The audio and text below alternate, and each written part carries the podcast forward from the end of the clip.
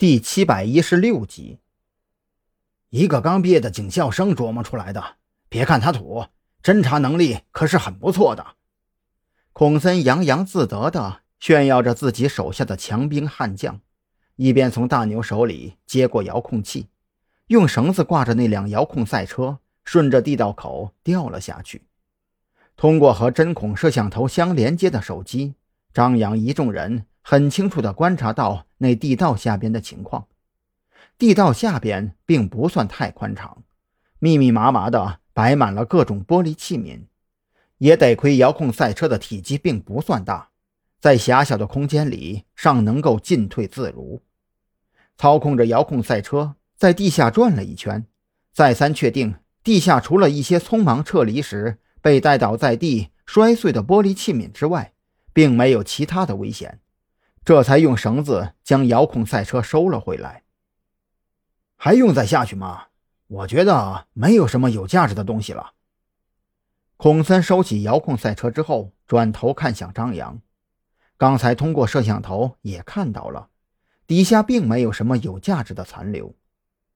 张扬没有说话，只是坚定地点了点头，就大步走到洞口，踩着洞壁上的铁梯子，小心翼翼地下到底部。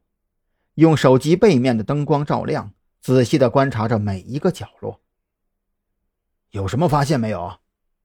随后跟下来的孔森很不习惯地弓着腰。这地下的空间非常低矮，他要是直起身子来，脑袋就会顶在洞穴的顶部。这里应该是用来制造炸药的小作坊。车上那些东西之前并不是在这儿存放的。张扬有些失望。这地下的空间并不大，顶多也就是二十多个平方米的样子，而且还摆放着四张长条桌子，剩下的空间站两个人都觉得嫌挤，又怎么可能放得下十一口大箱子呢？孔森若有所思地点了点头，那就奇怪了，总不会一直都放在小货车上吧？这要是碰着个火星子，这半个村子都要遭殃啊！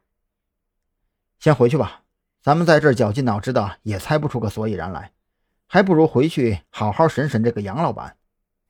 张扬一想起那个家伙悍不畏死的开车撞向自己，心中刚刚平复的怒火再次升腾起来。等下回去，谁都别跟我想，这个人我必须亲自来审。孔森苦笑着摇头，交代留住在现场继续勘察的几名刑警一番之后。就快步朝着警车方向走去。他现在对张扬已经产生心理阴影了。刑警队眼下可就只剩下五辆车还能正常使用。要是这位再发一次疯，自己的辞职报告也都不用写了。别这么看着我，我还就直接把话给你说明了。你要是想开车呀，回头开着你们特侦局的车，随便你怎么疯。我们刑警队的车，你是别想再碰一下了。孔森直接无视掉张扬漆黑的脸色，先是给跟着救护车送杨老板去医院的刑警打了个电话。案情紧迫，没时间等他身体恢复再进行审讯。如果条件允许的话，孔森准备直接在医院对他进行审讯。电话里，随车去医院的刑警表示，嫌疑人的伤势并不严重。经过医生的清洗之后，这才发现。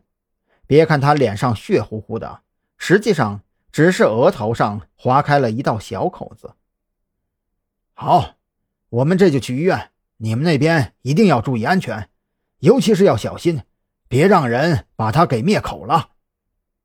孔森非常郑重，若是换做以前，他肯定不敢相信，这年头还有人敢在医院里行凶。可是。第一人民医院丢失的那具尸体给他上了一课，让他更充分地认识到，眼下的敌人可是不择手段至极，只有你想不到的，没有他们做不出来或者不敢做的。挂断电话之后，孔森开着车赶往医院，一路上车速不慢，却是开得四平八稳。